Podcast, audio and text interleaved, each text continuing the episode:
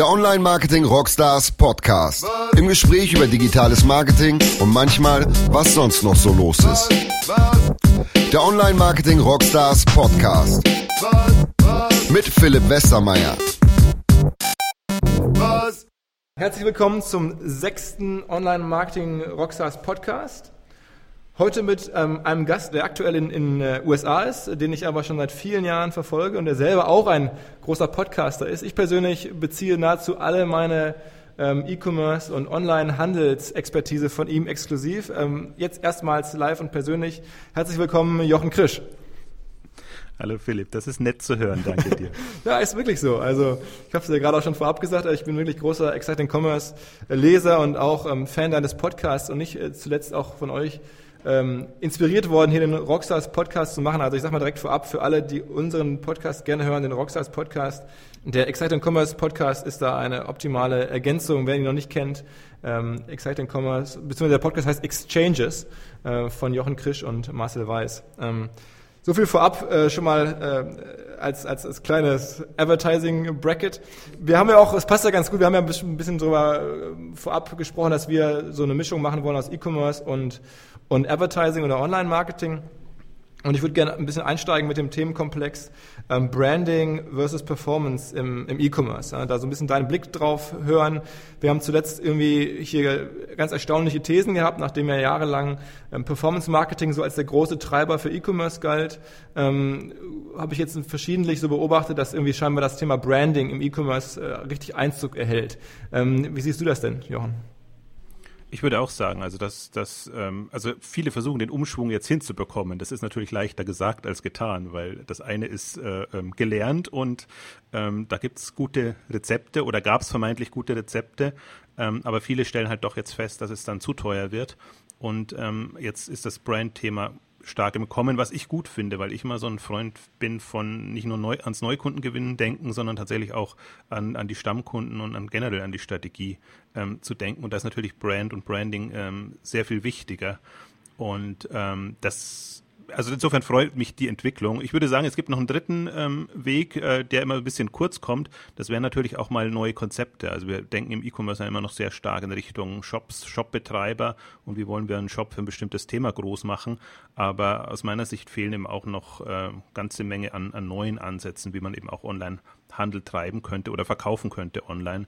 Und das kommt jetzt wieder zu kurz. Also es gab mal eine, eine 2005 bis, ich mache das so seit zehn Jahren jetzt ja im, im, im Blog, 2005 bis 2008, da gab es so eine Innovationswelle, sage ich jetzt mal. Dann kam die Zalando-Welle, wo es eher um Wachstum ging. Und da war natürlich genau diese äh, Marketing-Themen groß.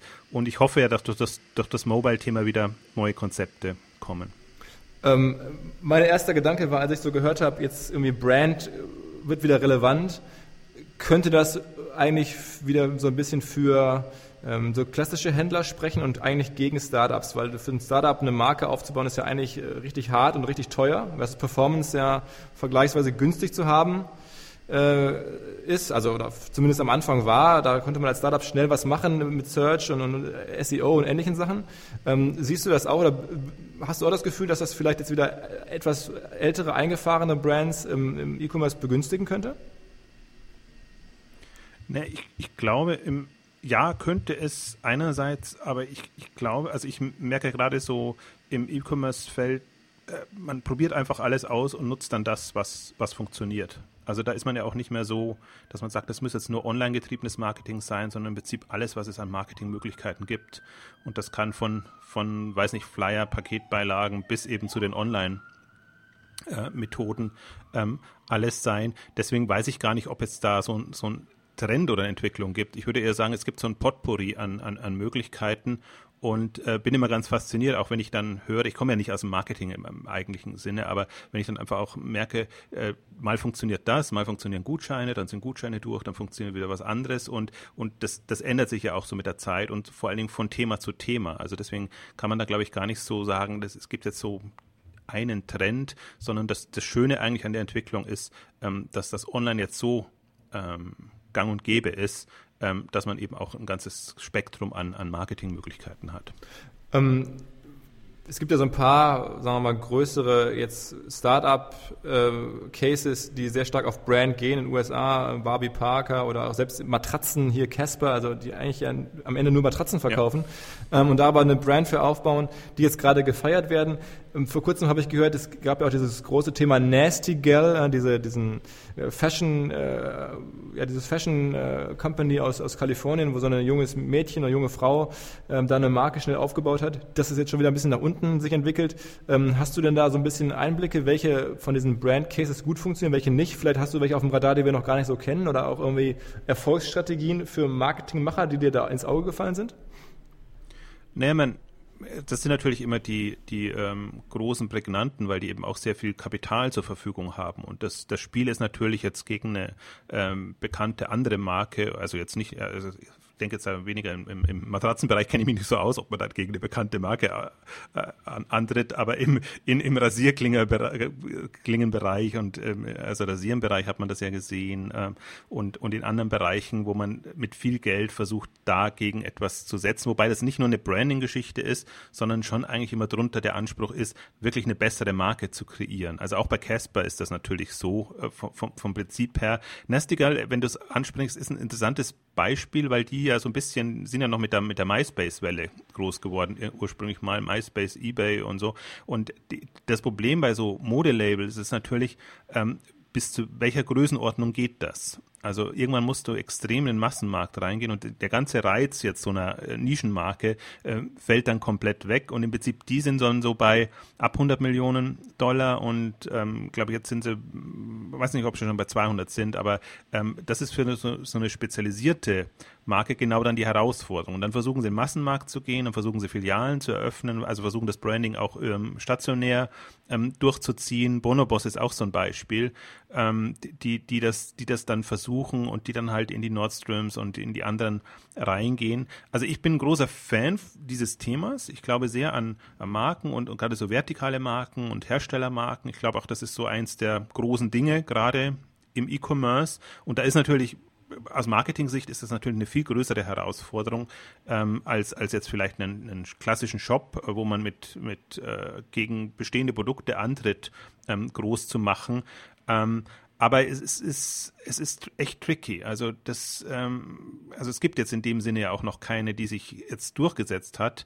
Ähm, aber ich verfolge das ähm, fasziniert, weil ich im Prinzip weil alles dafür spricht, also in der Wettbewerbssituation, dass das eben Marken sind, die, die haben die Preiskontrolle und die können dann selber bestimmen, wie sie, wie sie positioniert sind und kommen einfach nicht und, unter den, den Preisdruck wie, wie andere, die einfach nur einen Shop mit einem speziellen Thema ähm, betreiben. Also ich glaube, also man kann es auch andersrum sagen, im Modebereich, wenn du Nastigal sagst, ähm, im Prinzip so die, die nächsten Zaras, H&M's und was, was da ähm, kommt, ich glaube, das, das ist jetzt auch was, was ähm, im Onlinehandel äh, Fuß fasst. Was mich dabei ja immer auch so ein bisschen fasziniert ist, dass ich eigentlich immer dachte, so Brand-Marketing oder so eine Fashion-Marke aufzubauen oder sowas, das ist eigentlich was, das müssen Leute machen, die aus dem Bereich kommen, die da irgendwie für das Thema brennen. Und dann beobachtet man doch trotzdem immer wieder das Gegenteil. Also ich meine, selbst äh, bei einem Zalando, was jetzt ja keine richtige Fashion-Marke ist, sondern ne, eher eine Plattform und so, aber da auch da sitzen dann irgendwie in der obersten Riege, das sagen die auch selber und, und, und schmunzeln, glaube ich, so ein bisschen, natürlich irgendwie dann Ula und McKinseys und Goldman Sachs äh, Absolventen sozusagen und machen auf einmal eine Fashion-Marke. Und das gibt's ja durch die Bank. Also das habe ich gerade irgendwie gesehen auf der Forbes-Liste unter 30, da hatte Gründerszene drüber geschrieben, auch eine Deutsche drauf, die in New York irgendwie einen, von, nach, von Goldman Sachs kommt, irgendwie einen Fashion-Label macht gemacht und so. Also ja. das, ich kann mir irgendwie nicht vorstellen, dass das jetzt, dass die, dass die neue Welt der Fashion Brands von irgendwie Investmentbankern und ähm, sagen wir mal Beratern gemacht wird. Irgendwie hatte ich so ein bisschen Fashion vorher noch anders verstanden, mehr so ein bisschen aber als Kunst, so ein bisschen wie so bei American Apparel. Da hat der Gründer noch mal ab und zu mal eine, eine Sexorgie organisiert oder sowas. Das ist jetzt ja nicht mehr zu erwarten. Wie siehst denn du diese ganze Entwicklung? naja, aber das, das, das zeigt ja genau im Prinzip, was was online ausmacht oder, oder Technologie ausmacht. Guck dir ein Amazon an, wenn Amazon einen Händler gegründet hätte, dann, dann wäre das nie so weit. Und so hat es ein Informatiker gemacht und äh, oder Investmentbanker, je nachdem wie man will, hat ja beide Hintergründe und dann ist es was anderes. Und das sagen ja auch zum Beispiel die Zalando-Gründer immer, ähm, wir sind da vollkommen unbedarft dran gegangen und haben das gemacht, haben halt geguckt, was die Leute gerne wollen, das haben wir ihnen angeboten. Also in der Suchmaschine wollen, äh, das, das haben wir dann an gesourced und, und entsprechend angeboten. Und das ist genau das, das Problem, dass im Prinzip die, die, die Modewelt oder auch andere, die Markenwelt noch nicht so weit ist, ähm, dass sie davon Abstand nimmt, was sie bisher gemacht hat. Natürlich gibt es gute Leute und, und gut, die, die gut Marken aufbauen können, aber sobald die quasi ein Online-Unternehmen gründen, bleiben sie so an ihren alten äh, Methoden hängen. Und ich glaube, dass äh, ich, hab, ich stelle auch fest, und das finde ich eigentlich ganz gut, jetzt die, die äh, Gründer oder die, die neu online starten, die sind natürlich nicht so überheblich, dass sie irgendwann nicht jemanden dazu holen.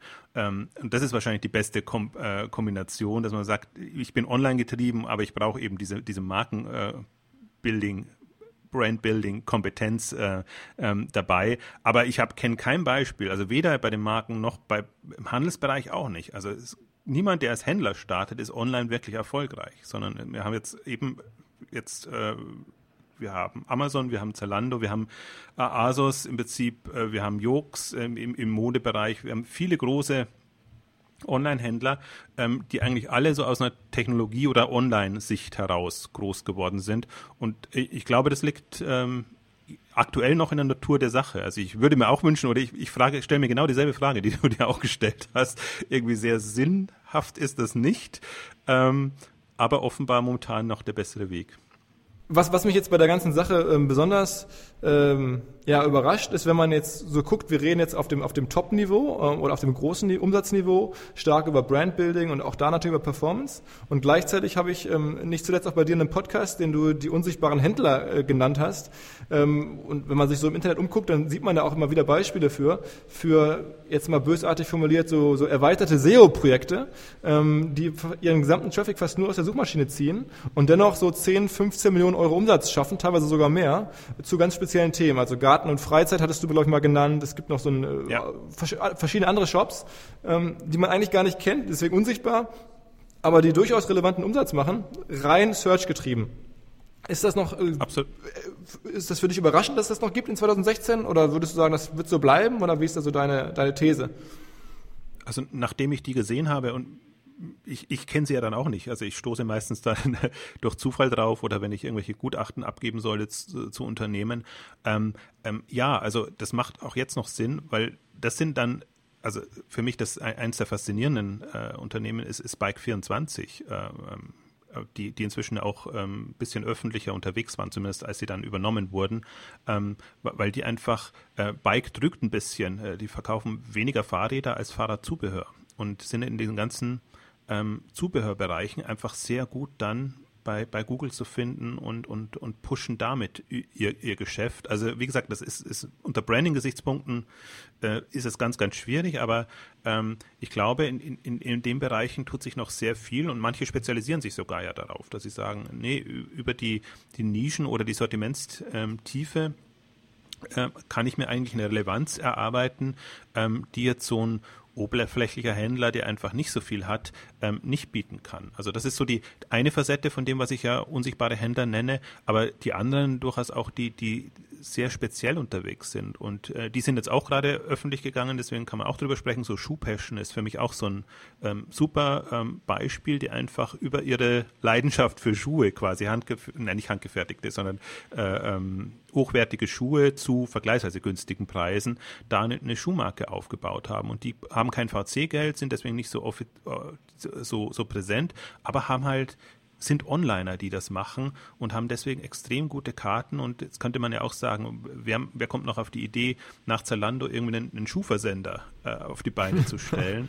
ähm, also, und die sind in derselben Zeit, ich glaube seit 2010 ungefähr sind die gestartet, ähm, groß geworden. Ähm, das ist für mich auch so, wo ich sage, man, man also man, man bekommt teilweise nicht mit, was wirklich für tolle Geschäftsmodelle im Onlinehandel da sind oder ich glaube auch in anderen Bereichen da sind, ähm, weil eben nicht darüber berichtet wird, weil sie eben nicht so äh, an Publicity äh, interessiert sind. Also sie bekommen natürlich zum Teil mit, eben weil sie auch auf die K5-Konferenz oder auf die Konferenzen gehen. Also deswegen weiß man schon, dass es die gibt, aber man hat keinerlei Einblicke. Man hat das, denkt sich, ja, irgendwie tolle Typen und irgendwie ähm, spannend, was die da machen. Deswegen habe ich, hab ich mal bewusst eine Ausgabe gemacht, die unsichtbaren Händler, weil ich ja immer auch den Vorwurf bekomme, man achtet nur immer auf die großen und die VNC-Finanzierten und so ist es ja auch nicht. Aber man darf eben auch nicht ähm, den Fehler machen. Also ich finde, online hat einfach eine, eine im E-Commerce jetzt eine, eine, ähm, einen Professionalisierungsgrad erreicht, sodass auch nicht mehr jeder Online-Händler werden kann, sondern man muss da schon extrem professionell vorgehen. Und das sind für mich halt so Beispiele, die professionell gut und dann in der Regel auch profitabel äh, einfach da den, den Markt treiben und die, die sieht man nicht so. Und ähm, also wahrscheinlich aus gutem Grund, weil sie natürlich auch nicht kopiert werden wollen. Ja, ja genau. Also ich, ich bin also gerade bei diesen, bei diesen aus der Suchmaschine ihren Traffic ziehenden Händlern ja, habe ich so eine, so eine Grund, gewisse Grundskepsis, ob das einfach noch so, so jetzt weitergeht über die nächsten Jahre, ob man das noch so machen kann oder ob irgendwann die Keywords dann doch immer teurer werden ähm, und ob das Suchvolumen mobile und so vielleicht ein bisschen sich verschiebt, vielleicht Richtung Amazon. Es gibt ja so Thesen, am Ende ist dann Amazon-Plattform so stark und du bist da irgendwie eingeloggt und hast da dein Prime und alles, dass du dann doch nicht mehr also Bike-Zubehör oder Fahrradzubehör dann irgendwo bei einem bei einer unbekannteren Plattform, die du bei Google findest, äh, dann kaufst, sondern doch vielleicht eher bei Amazon. Ähm, ich habe da, ich, nee, ich stimme dir. Hm? Ich stimme dir schon zu. Also ich glaube, die große Zeit ist sicherlich vorbei für das Thema. Also die sind halt jetzt in den letzten fünf oder zehn Jahren so groß geworden in die Richtung und für die funktioniert es ja auch noch. Also das wollte ich damit nur sagen. Ich glaube nicht, dass ich jetzt, wenn ich, wenn ich starten würde, da mich komplett auf, auf, auf Google fokussieren würde. Ähm, also äh, größeres Problem finde ich auch ist noch, ist noch Facebook tatsächlich. Wie, wie kann man über Facebook arbeiten? Das ist ja auch zum Beispiel was, was Florian Heinemann immer nach vorne bringt und also was ich ich frage mich immer wie, wie können Händler den Stream nutzen und und wie kann man sozusagen über diese Mechaniken die einfach jetzt auch über Mobile entstehen wie kann man da groß werden? Da wird sicherlich auch den einen oder anderen geben aber das ist im Prinzip noch sehr sehr ungelöst ähm, finde ich.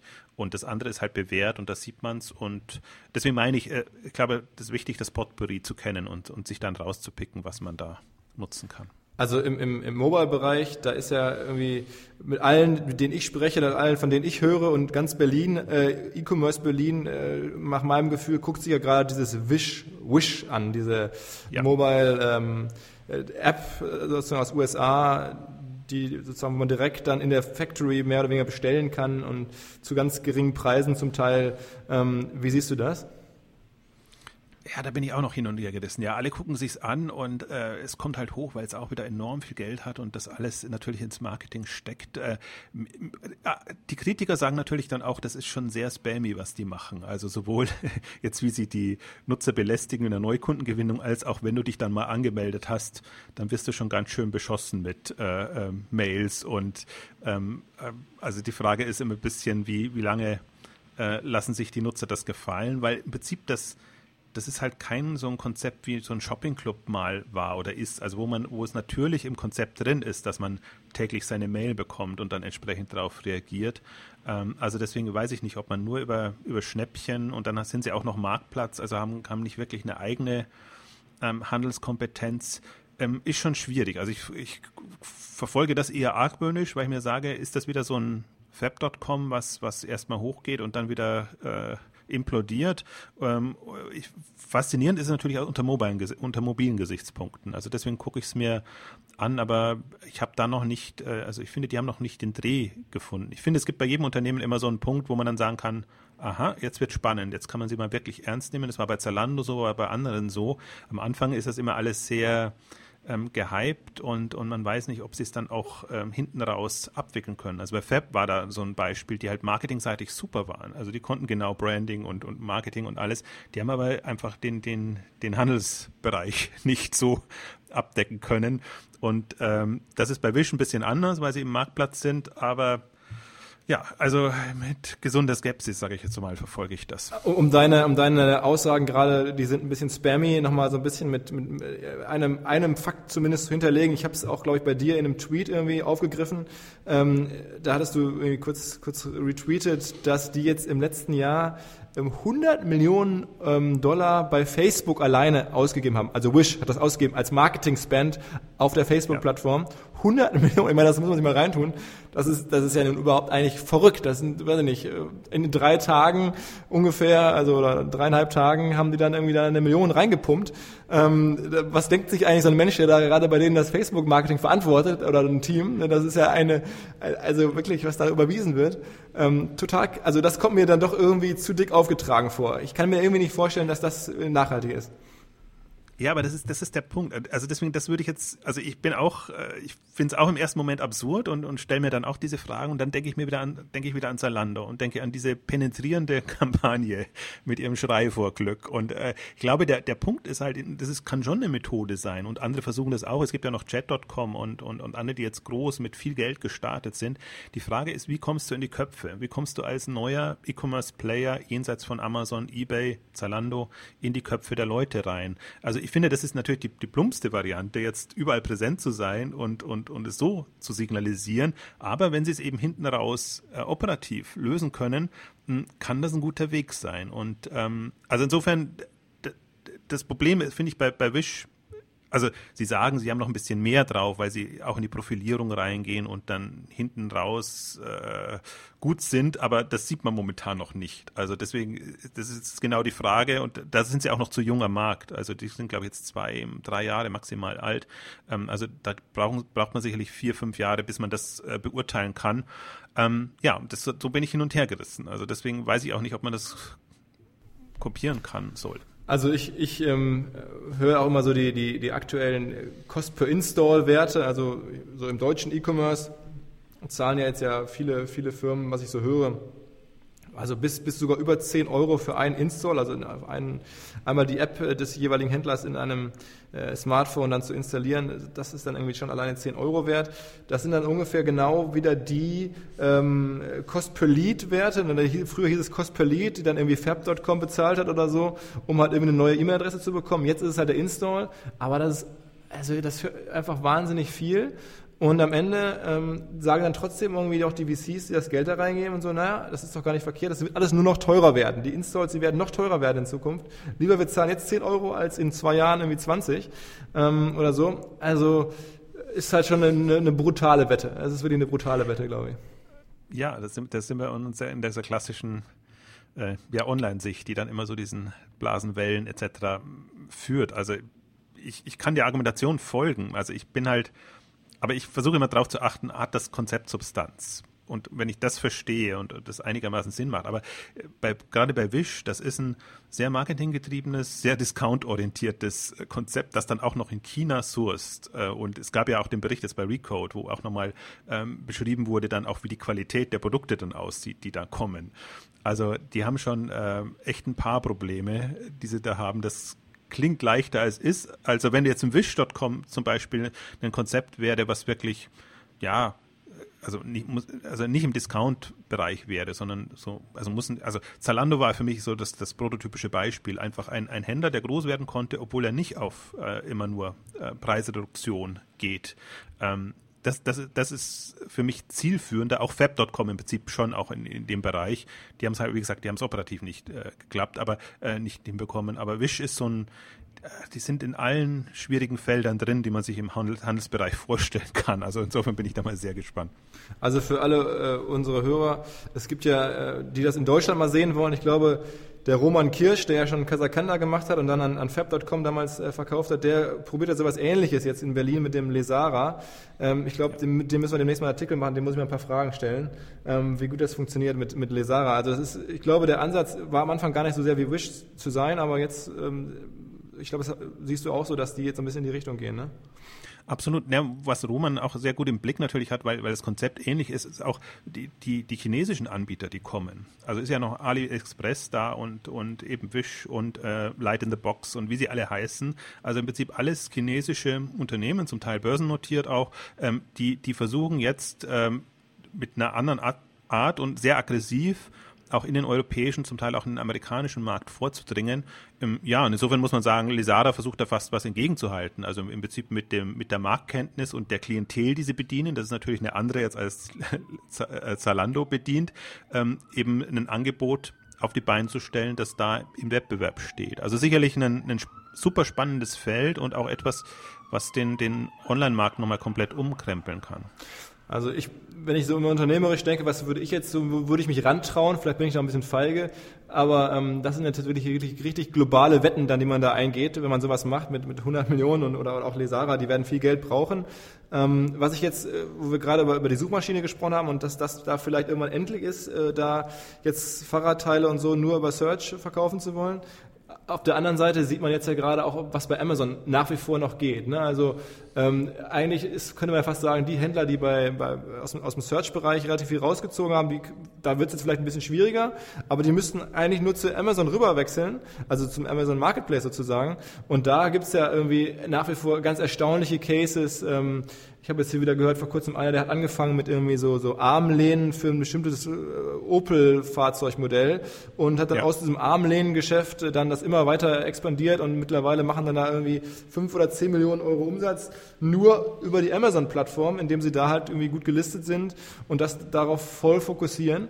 Ähm, kennst du da auch noch irgendwie, äh, sagen wir mal, Räuberpistolen oder Anekdoten, die unsere Hörer begeistern können? Räuberpistolen würde ich nie erzählen. aber, aber das ist genau das Thema. Also im Prinzip auch, wie man es früher von, von eBay kannte, wie, wie, wie Händler bei eBay groß geworden sind und dann irgendwann mal ihren eigenen Shop aufgemacht haben. Da war natürlich am Anfang sehr viel möglich, erstmal über die Auktionen äh, und, und dann mit, mit Eigenmarken quasi gegen die anderen anzutreten und das groß zu machen. Lange war jetzt Google das Thema und ich fand jetzt schon spannend, auch 2015 ist das ja sehr hochgekommen jetzt, ähm, wie man Amazon nutzen kann, um, um tatsächlich auch ähm, erfolgreich zu sein und zwar genau mit, mit neuen Marken, Eigenmarken. Und das, das finde ich halt das Spannende an fast all diesen Unternehmen. Also du hast jetzt Armlehnen als, als Beispiel genannt. Es gibt ja sehr viel natürlich über diese ganzen äh, ähm, iPhone-Cases und, und, und, und diese kleinen äh, ja, Zubehörteile und Produkte. KW Commerce war jetzt das Unternehmen, was ähm, auch in dieser in der Gründerszene in dem Wachstumsranking gewonnen hat. Also auch ein Händler, der sehr stark über Amazon ähm, gewachsen ist, Kawaii, äh, auch ähnliches Produktfeld, ähm, die das jetzt auch ja im Prinzip dann immer auch, äh, wie soll ich sagen, beratungs- und dienstleistungsseitig dann auch nutzen. Also das ist natürlich auch so ein bisschen ein Phänomen gerade. Es wird sehr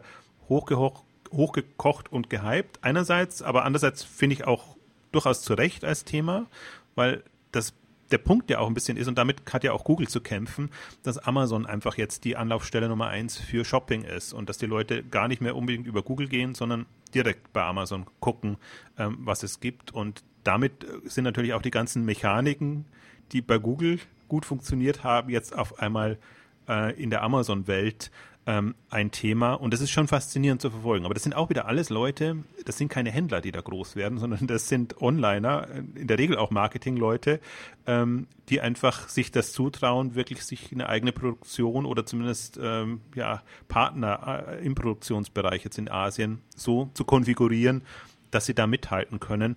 Und ähm, also, also ich das wirklich so intensiv mitbekommen habe, da schlackert man dann schon äh, mit den Ohren, weil man wirklich mal auch mitbekommt, wie auch, wie auch ein Amazon unter der Haube funktioniert. Also Amazon wird ja immer so als das Böse äh, im, im Onlinehandel äh, äh, hingehalten. Ähm, aber Amazon ist im Prinzip ja ein Regelwerk. Und wenn man dieses Regelwerk verstanden hat und das entsprechend nutzt und ähm, im eigenen Sinne, aber natürlich auch im Amazon-Sinne. Also Amazon ist auch kein Wohltäter. Ich will jetzt nicht sagen, äh, dass Amazon ist, sind, sind die Guten jetzt äh, generell, aber sie sind halt auch nicht die Schlechten, dass sie partout etwas machen, um andere äh, niederzuhalten, sondern sie haben ihre Kennzahlen, ihr Regelwerk, äh, nach das funktioniert. Und wer da mitspielt, fährt gut.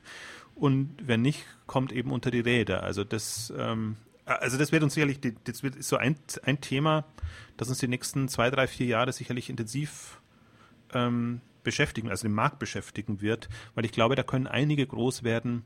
Ähm, ob die dann immer bei Amazon bleiben, ist was anderes, aber die, die einfach da ähm, neue Felder bedienen können. Also wie auch immer, wie das immer so ist, ne? also bei solchen Entwicklungen, die, die Vorboten, dass das eine nachhaltige Sache zu sein scheint, die äh, kenne ich immer dann sofort, wenn es auf einmal sozusagen Fachagenturen gibt oder Agenturen gibt, die nichts anderes mehr tun, als zu sagen, ich mache jetzt irgendwie deine Amazon-Optimierung. Also wie früher damals die SEO-Optimierung, da gab es dann die großen SEO-Agenturen oder erst die kleinen und später gab es dann große und jetzt sieht man es ja auch, ich bin überrascht, doch, wie viele Agenturen es auf einmal gibt. Und, doch hier in Hamburg gerade kenne ich sogar ein paar sehr gute, die ich sehr schätze von den, von den Leuten, die sie betreiben.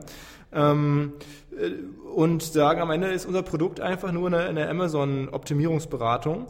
Ähm, und spätestens, wenn sowas halt kommt und wenn man dafür offensichtlich dann irgendwie eine, doch eine, schon eine Agentur aufbauen kann mit, mit, mit 10 oder 20 plus ähm, Mitarbeitern jetzt schon, dann ähm, müsste da irgendwas sein. Dann scheint da was zu sein. Ist immer so mein erster Indikator. Sehe ich ganz genauso. Also, und vor allen Dingen, das, das, Wissen über Amazon ist natürlich auch extrem gering. Also deswegen ist es ja auch durchaus gut, wenn jetzt so Leute, die einfach schon in den letzten drei, vier, fünf bis zehn Jahren Erfahrung gesammelt haben, ähm, da das Wissen auch weitergeben und, und das verbreiten. Also es kann in der Gesamtprofessionalisierung der Branche nur dienen. Ich, deswegen, ich sehe es ähnlich. Also deswegen ist für mich das durchaus ein, ein aus meiner Sicht nachhaltigeres Thema. Natürlich jetzt, jetzt ist es jetzt wirkt so wie eine Hypewelle, weil, weil alle so in die Richtung ähm, gehen. Aber man muss, darf halt auch nicht unterschätzen, ähm, die Marktbedeutung, die, die Amazon erreicht hat und die man einem Amazon auch überlassen hat. So, so, so, so, so würde ich es immer sagen. Also es gibt ja keine Widerstände und so konnte Amazon sehr mächtig werden. Und äh, äh, also ich, ich sehe es ähnlich wie du. Also ich glaube, das ist ein relevantes Thema äh, wo sich sehr viel tun wird und wo, wo natürlich, was ich das Spannendste eigentlich an dem Thema finde, ist, dass das Alt gegen Neu wieder antritt. Also natürlich haben die äh, etablierten Markenhersteller Probleme mit Amazon, die zum Teil noch nicht ihre Strategie gefunden haben, aber parallel treten eben neue Marken und Hersteller auf, die durch Amazon groß werden. Und das Spiel wird gerade gespielt und natürlich für Dienstleister eine sehr lukrative Geschichte dann, wenn man sich das äh, entsprechend entlohnen kann, lassen kann. Ein Thema, was ich, was ich noch, äh, wozu, wo ich dich auf jeden Fall darauf ansprechen wollte, ist, ist ihr habt jetzt ja nicht, nicht zuletzt auch deswegen Amazon im Blick, weil du mit Partnern ähm, im letzten Jahr auch einen, einen E-Commerce-Fonds äh, gelauncht hast. Also ihr habt den gelauncht, den K5 äh, äh, Gloa-Fonds heißt das, glaube ich. Und ich bin selber dort, ja. dort investiert. Man kann dann immer seine Hausbank ohne großen Probleme bestellen ähm, und sich in den, ins Portfolio legen lassen. Und da, da suchst du dann sozusagen E-Commerce-Firmen aus, die du ähm, spannend findest, auf die du sozusagen nachhaltig äh, wettest. Ähm, erzähl mal so ein bisschen, wen du da so drin hast wo, und was du vielleicht zuletzt da in, ins Portfolio reingenommen hast oder auch rausgetan hast, wo du sagst, uh, da gebe ich jetzt lieber mal raus aus der Geschichte. Wetten ist natürlich gar nicht mein Lieblings. okay, okay. Sondern, also die, die, die Grundidee ist einfach, dass ich glaube, dass ähm, E-Commerce-Wachstum wird zunehmend global getrieben und es gibt schon äh, Unternehmen, die global, global unterwegs sind und ähm, die zum Glück jetzt auch sehr viel an die Börse gegangen sind. Es war so 2014 der, das Thema mit, mit Amazon, mit Rocket, mit, mit vielen anderen auch in den USA. Und ähm, dann die Idee war, und wir sind ja eigentlich immer so erpicht drauf, ähm, es öffentlich zu machen. Und deswegen ein öffentlicher Fonds der, der eben für alle zugänglich ist, ähm, wo wir versuchen, ähm, die rauszupicken und quasi einen Index zu erstellen anhand der Relevanz jetzt für zukünftige Entwicklungen ähm, in, in, dem Markt und versuchen wir möglichst breit abzudecken, damit das Risiko auch geringer wird. Ähm, und das ist gar nicht so ein rein raus Fonds, sondern es ist eher eigentlich so, wie, wie muss ein Mix aussehen, sodass man tatsächlich an dem an der allgemeinen globalen Online-Handelsentwicklung äh, partizipieren kann. Das, das ist die Grundidee und die Herausforderung war jetzt am Anfang eher erstmal, wie, wie, wie stellt man den Mix zusammen und wie bekommt man die alle zu doch einigermaßen günstigen äh, Kursen, sodass es einen nicht dann sofort in die Tiefe reißt, wenn irgendwas einbricht, weil eben 2015 durchaus ein gutes Jahr war. In dem Zusammenhang habe ich, habe ich mir echt extrem viel Gedanken gemacht, zum Beispiel auch über, über, äh, über Amazon, weil wir es angesprochen haben, weil, weil die ja schon so enorm mächtig waren. Ähm, und als ich das mal Anfang 2015 so für mich analysiert habe, habe ich einfach festgestellt, nee, das ist wirklich, das kann nochmal extrem äh, nach oben gehen mit dem Marktplatzgeschäft, mit ihren ganzen Servicegeschäften. Sie haben dann das ganze Kindle-Universum gestartet. Sie haben ähm, im Prinzip auch Dash und Echo und, und alles, was sie dann noch an, an Möglichkeiten haben. Also wenn Amazon, wenn niemand gegen Amazon antritt, kann das nochmal enorm ähm, nach oben gehen. Und man hat ja im letzten Jahr gesehen, inzwischen ist, ist ein Amazon wertvoller als ein Walmart und ähm, plötzlich war wieder eine große Euphorie Amazon gegenüber ähm, da.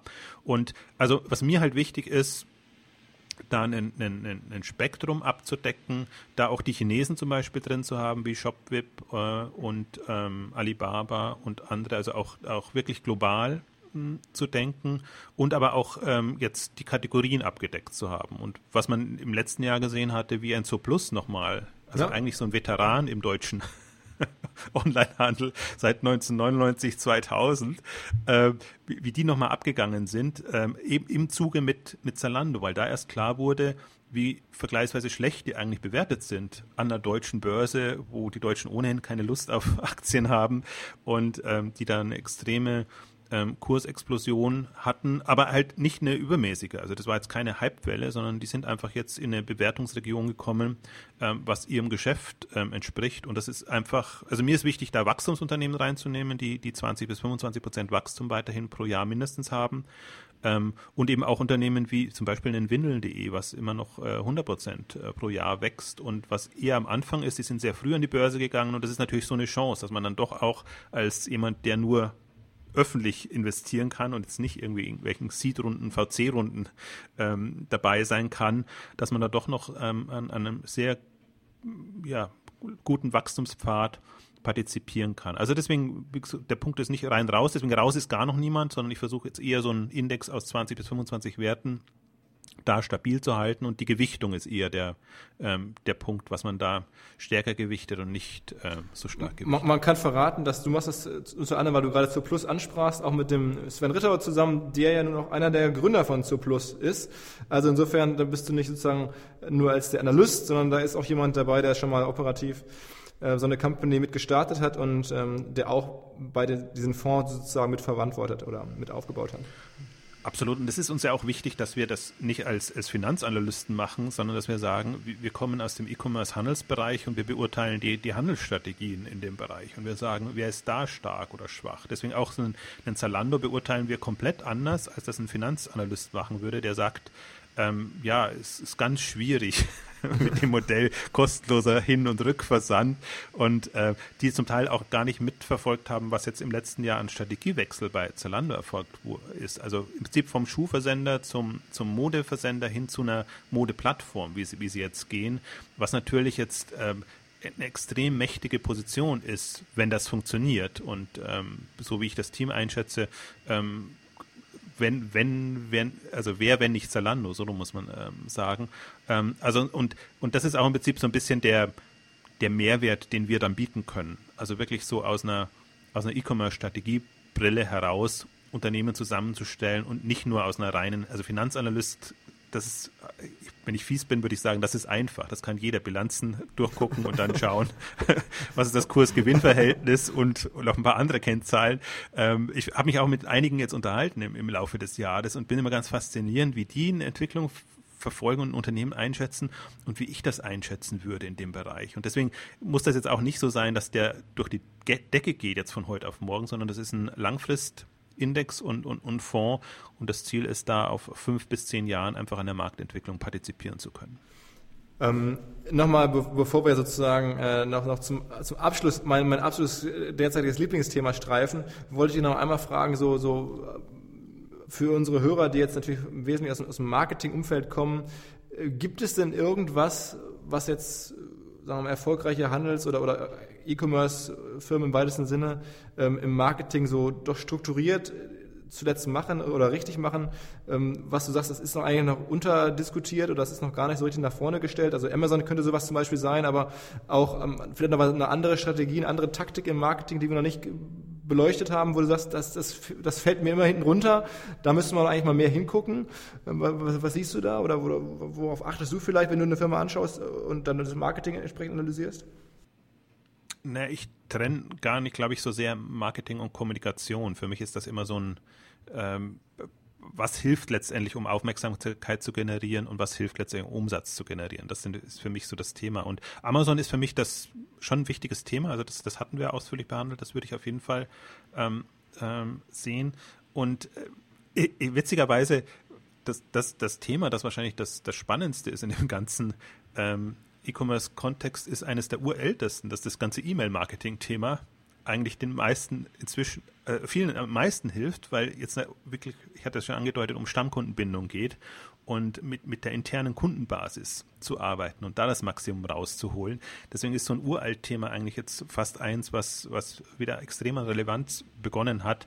Ähm, was ich auch spannend finde, ist, äh, deswegen meint, hatte ich jetzt bewusst so den Schlenk gemacht Richtung Marketing, Kommunikation, weil ich schon glaube, alles, was so in Richtung Content Marketing kommt und, und wie präsentieren sich Händler dann auch, also gerade auch im mobilen Bereich. Äh, wir haben gerade die, die, die aktuelle Exchanges-Ausgabe uns sehr viel Gedanken gemacht, äh, wie, wie Mobile in, in, in fünf Jahren aussieht.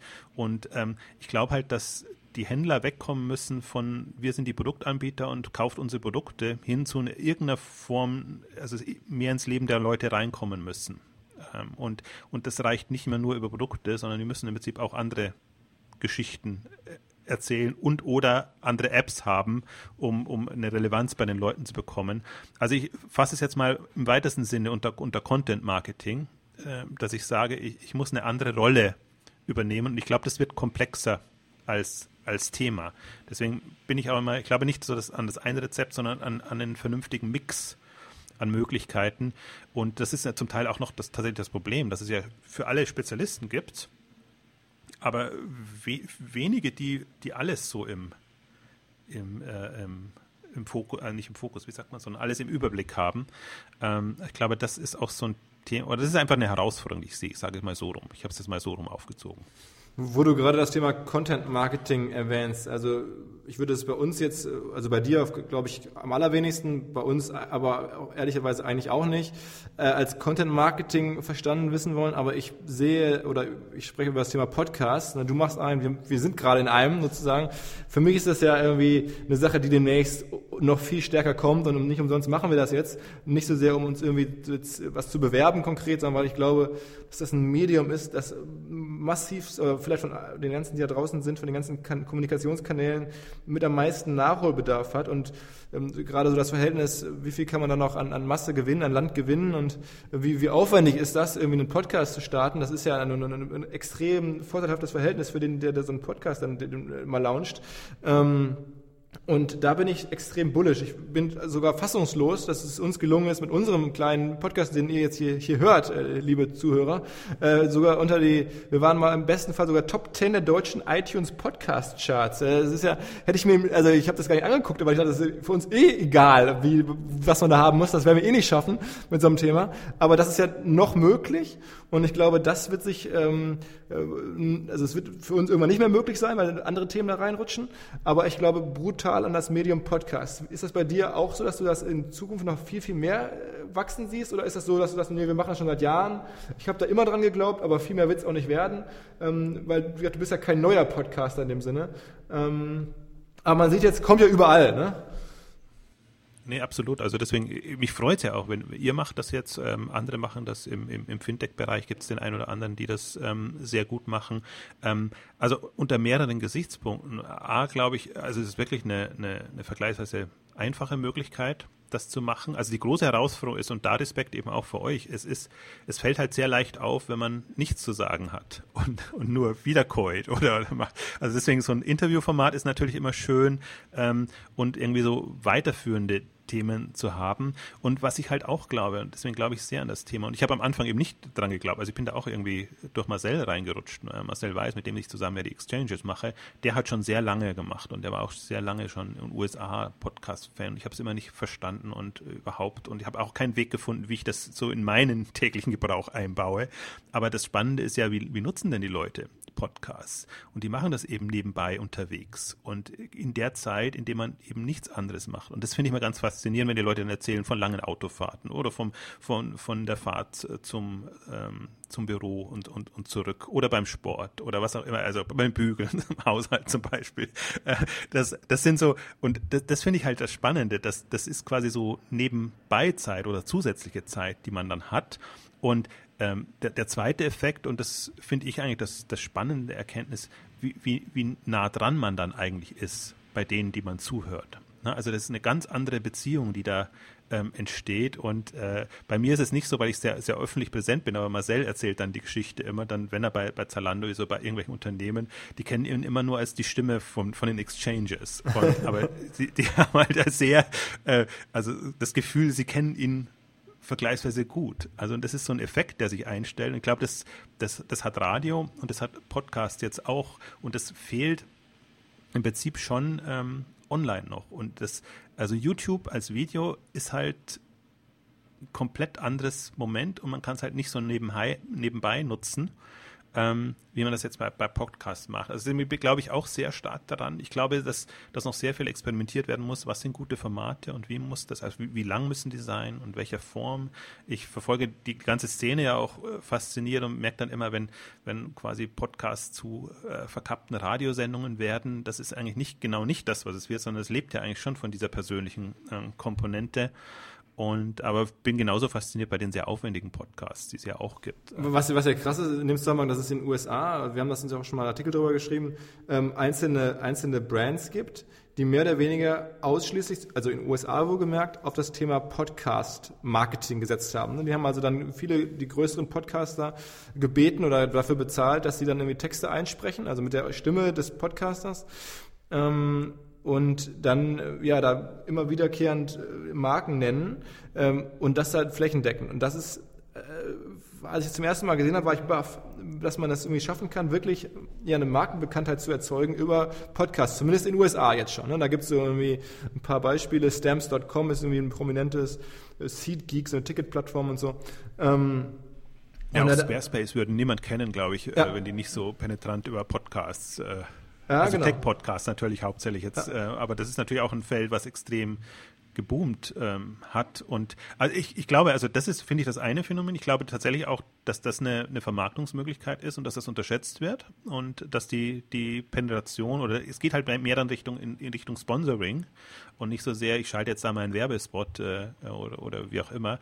Ähm, und und das, das andere ist natürlich auch, man sieht es äh, bei, bei den Brands, also natürlich, das Ganze ist jetzt über die Tech-Schiene hochgekommen, aber wenn man sie auch einfach sieht, welche, welche VCs ähm, auf einmal Podcasts machen, Anderson Horowitz und, und wie sie alle heißen, und, und die würden das nicht machen, wenn sie nicht das Gefühl hätten, da erreichen sie die Leute nochmal auf andere Art und Weise und vor allem können sie sich sehr stark profilieren und einfach klar rüberbringen. Also ich bin auch nie, du hast es vorher angedeutet, ich glaube nicht, dass ein, dass ein Vertriebspodcast oder so, dass, dass, dass das das bringt, wenn man, wenn man, wenn man quasi irgendwas zu verkaufen hat, aber so inhaltlich getrieben, dass man sagt, sagt, für die Themen stehe ich, da habe ich Kompetenz, da versuche ich euch auch am Laufenden zu halten, glaube ich sehr stark auch an, an Podcast-Formate, die man nebenbei konsumieren kann. Und man kriegt es halt dann im Zweifel, wenn der, wenn der Podcast-Host halt Bock auf eine Marke hat, kriegt man es halt dann auch extrem native oder extrem nah an ja. einem echten Produkt halt hin. Ne? Wenn der dann, mein Lieblingspodcast als Sportfan, US-Sportfan Bill Simmons, wenn der dann da sozusagen launig mit seiner eigenen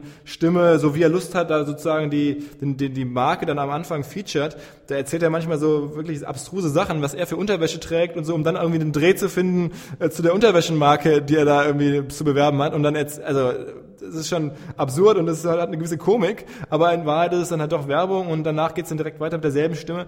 Also ich, ich glaube ja, dass das irgendwie ein Thema ist. Ähm, und ich bin mal gespannt, ob es uns gelingt, hier in Deutschland vielleicht irgendwie demnächst auch mal die ersten Brands zu überzeugen, ähm, auf Podcasts Werbung zu machen. Ihr macht das sogar schon ein bisschen. Ne? Ihr habt schon bei euch Shoplupe gehört oder sowas, ne? Ja, wir, wir haben das versucht und gemacht. Also ich bin immer kein Freund, also wir haben so ein bisschen experimentiert, weil ich nicht daran glaube, wenn man gleich am Anfang irgendwie mit Werbung kommt. Äh, mich nervt das immer und ich glaube auch, auch viele andere, wenn man schon einen langen Einstieg hat oder man muss halt dann überspringen oder so, haben wir, haben es versucht, mal so zwischen ähm, durchzumachen mit so ein paar Partnern. Sales Supply war dann ein großer Unterstützer am, Anfang, eben auch Shoplupe. Ähm, auch Jimdo haben wir schon ähm, ähm, getestet ähm, und, und experimentiert. Ich glaube da sehr dran. Ähm, also das ist aber genau der Punkt. Also ich erwarte jetzt auf euch, bis, bis ihr das Feld bereitet habt. also es ist, äh, ich finde, die Argumente sprechen dafür äh, es ist einfach auch, also das Schöne am Podcast ist ja auch, er lebt ja ewig. Also es ist ja nicht so wie im Radio, gesendet und dann vorbei, sondern äh, wenn, ich, wenn ich die Abrufzahlen bei Exchanges sehe, was, was da so quasi in, in den ersten zwei, drei Tagen, in der ersten Woche und dann über die Zeit ähm, abgerufen wird, weiß man einfach auch, das ist, das Thema bleibt relevant und es wird immer wieder gehört. Und äh, im Prinzip ein bisschen ähnlich wie, wie YouTube funktioniert das auch bei den Podcasts. Wenn man das äh, geschickt ähm, ähm, zur Verfügung stellt und Soundcloud ist da ja ein wirklich war für mich auch so eine Offenbarung, dass man da das machen kann. iTunes bin ich nicht so drin, weil ich hauptsächlich ähm, das, das über, über Soundcloud betrachte. Ähm, also ich glaube, und die Masse macht's dann. Also deswegen glaube ich auch, je mehr Podcasts es gibt, je größer die Vielfalt, äh, umso mehr wird auch klar, dass das einfach ein relevantes Medium sein kann. Also ich glaube, was ich besonders, um was zum Abschluss zu sagen, spannend finde, ist, es gibt einfach auch noch gar keine richtigen Metriken. Ne? Also man hat irgendwie ja, sonst immer im Marketing die gerade so die Budgetverantwortlichen, die immer noch mal schnell eine Metrik sehen wollen, was da mit dem Geld passiert, ähm, das da dann ausgegeben wird für Marketing und im Podcast-Bereich, das ist ja ein bisschen Chance und Problem zugleich, gibt es das halt noch nicht. Aber ich glaube, eigentlich sehe ich da die Chance drin, irgendwie zu sagen, okay, man, man hätte wahrscheinlich im deutschen Markt heute noch die Chance, selber eine Metrik zu definieren und zu sagen, okay, ähm, so, ein, so ein Abruf auf Soundcloud, der ist es noch nicht so richtig, das ist ein Indikator sicherlich. Ähm, irgendwie eine Platzierung in den iTunes-Charts ist es vielleicht auch noch nicht so richtig, aber es gibt da einfach noch nichts, ähm, geschweige denn irgendwelche Hörerbefragungen, so wie das aus dem Radio, irgendwie Radio-Akma oder das alles heißt. Ähm, das ist alles noch nicht da und man, man muss sich irgendwie selber überlegen, wenn ich jetzt irgendwie einen Podcast vermarkten möchte, wie kriege ich das überhaupt an Mann gebracht? Wie kriege ich da glaubwürdig nachgewiesen, dass da was passiert? Viele arbeiten ja mit so, mit so Codes und sagen, dann kann man irgendwie einen Rabattcode einlösen, den dann der Podcast-Host sozusagen genannt hat, um dann zu gucken, ne? so wie Fernsehtracking so ein bisschen am Anfang. Ähm, aber eigentlich äh, ist das, glaube ich, vielleicht eine große Chance und wir gehen jetzt mal an die Arbeit gleich und versuchen, das Feld zu bestellen für dich. Ja, Genau, und damit sind wir ja wieder beim Thema. Wir wissen, wann es nachhaltig ist, dann, wenn entsprechende Agenturen und Dienstleister genau das definieren, dann, dann, wissen wir, das äh, wird uns äh, länger bleiben. Wobei, man sieht ja eigentlich in den USA schon, was das in den letzten zwei, drei Jahren, was da passiert ist, äh, hat sich halt noch nicht durchgesetzt bei uns, aber eigentlich würde mich wundern, wenn das nicht auch kommt.